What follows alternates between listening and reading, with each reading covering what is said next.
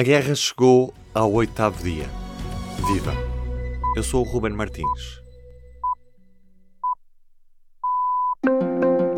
Welcome to News Hour from the BBC World Service. Russia steps up its attacks on Ukrainian cities with Mariupol and Kharkiv coming under sustained bombardment. Hoje, de novo, em Lviv, Ucrânia. Antes de tudo, P24.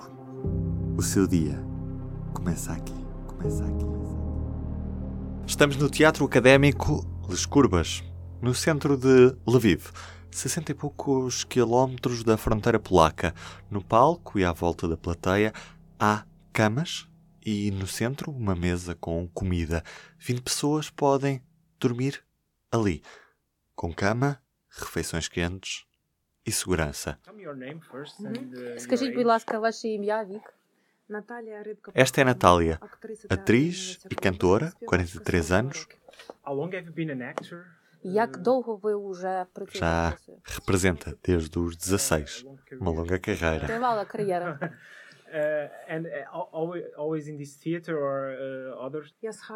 É de Kharkiv. Há 17 anos que trabalha neste teatro de Lviv.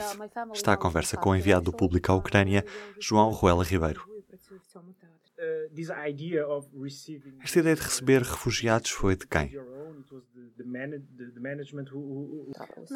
Nós temos um grupo de atores e a questão era como pode existir um teatro em tempo de guerra.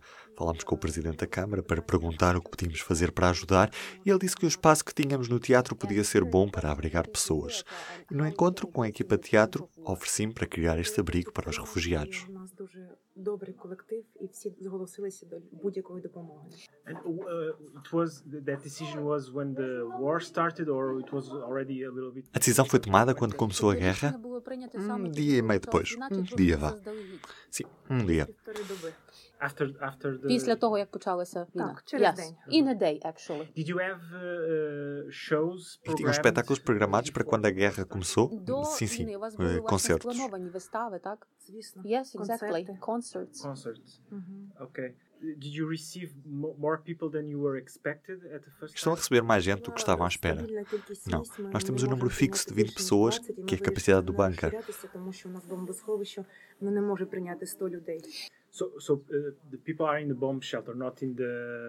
Então as pessoas estão no bunker, não no palco, é isso? Não, não, as pessoas estão no palco, mas quando as sirenes tocam, temos de ir para o bunker. E atualmente, 20 pessoas podem ficar escondidas no bunker. Uma dessas of- pessoas falou com o enviado do público à Ucrânia, João Ruela Ribeiro. Tell me your name first, please. А, можете ваше имя сказать сначала? Александра. My name is Alexandra. Alexandra, And your age? А, сколько вам лет? Ну, если не секрет. М, You don't, wanna- don't wanna tell? Двадцать não quero dizer a idade, 29 anos.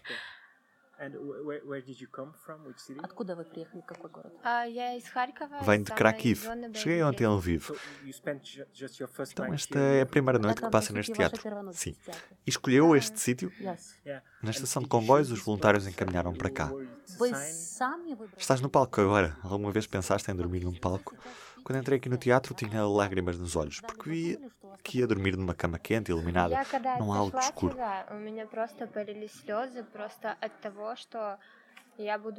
Estou muito agradecida às pessoas de Lviv pela forma como nos receberam aqui.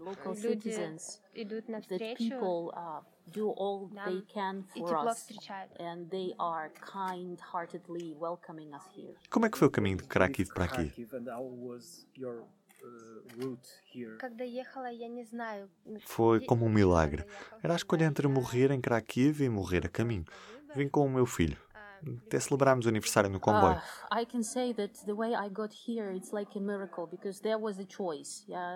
Foi assustador quando estávamos a caminho com as luzes apagadas.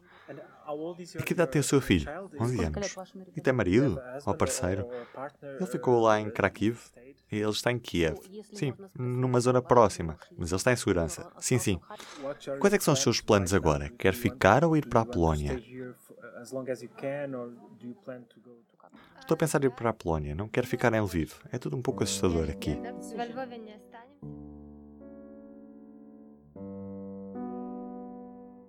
Na tarde desta quarta-feira, a hora do público no YouTube debateu onde estamos e para onde vamos nesta guerra. Numa conversa moderada pela jornalista Teresa de Souza, ouvimos a investigadora do Instituto Português de Relações Internacionais Sónia Sénica. Aquilo que parece vem um bocadinho na linha uh, de, de, um artigo recentemente publicado na The Atlantic, que é, na verdade, uh, dizia qualquer coisa do género. Acidentalmente, Putin conseguiu uh, revitalizar o, o, Ocidente.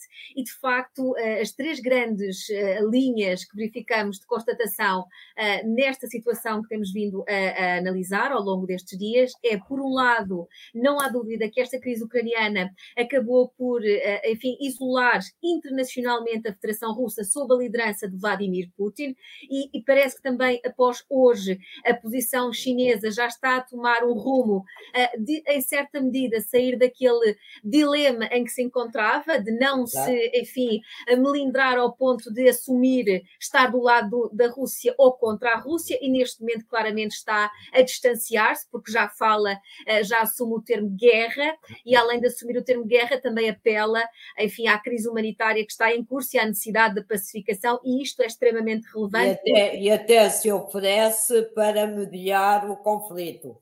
Isso é algo bastante também significativo, sobretudo porque sabemos que quem acompanha sobretudo a China, a China tem sempre alguma cautela no que concerne a sua política externa e na assunção de uma posição um bocadinho, diria, mais firme uh, e direta e assertiva e, de facto, uh, os momentos em que os seus interesses estratégicos estão em causa, como sabemos, por exemplo, a questão de Taiwan, tem sido sempre bastante cautelosa e neste caso já estamos num patamar diferenciador. A segunda ideia que eu partilharia aqui convosco é que, uh, de facto, neste momento a, a crítica uh, que temos vindo a acompanhar não se estende apenas no plano político ou diplomático. É bastante significativo também esta movimentação internacional contra esta incursão militar uh, por parte das sociedades civis e, sobretudo, do meu ponto de vista, a novidade que é da parte da sociedade civil russa, que, como sabemos, ao longo dos anos tem de alguma forma legitimado e apoiado a liderança de Putin, ainda que, obviamente, oscilando uh, o apoio e verificando verificando certa oscilação também nos índices de popularidade, que tem obviamente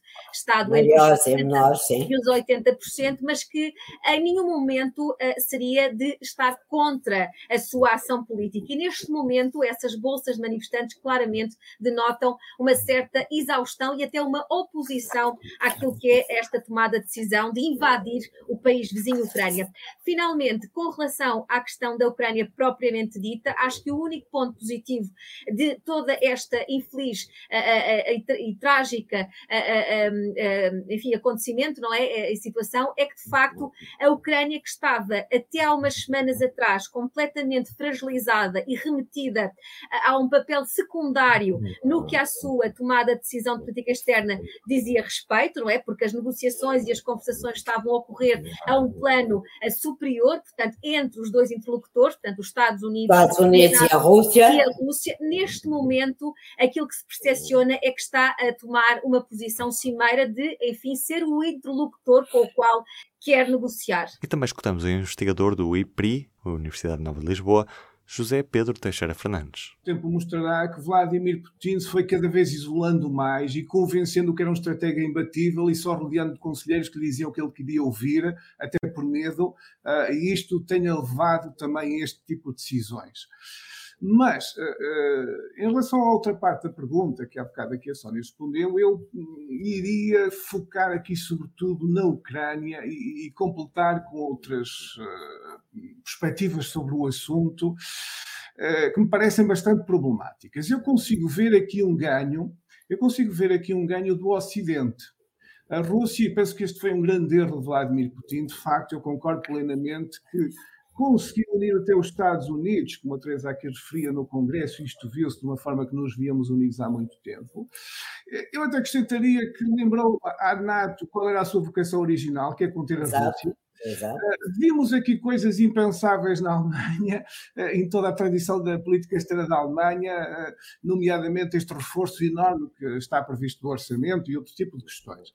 Isso são notoriamente, nesse aspecto, coisas positivas para a segurança e defesa europeia. O tempo depois mostrará exatamente onde nos vão levar. E é certo que as consequências já se fazem sentir também cá. Nesta quarta-feira, o preço do gás natural na Europa chegou a negociar à volta dos 185 euros por megawatt hora, num recorde histórico. Para termos noção, o valor há um ano rondava os 25 euros, hoje está a 185.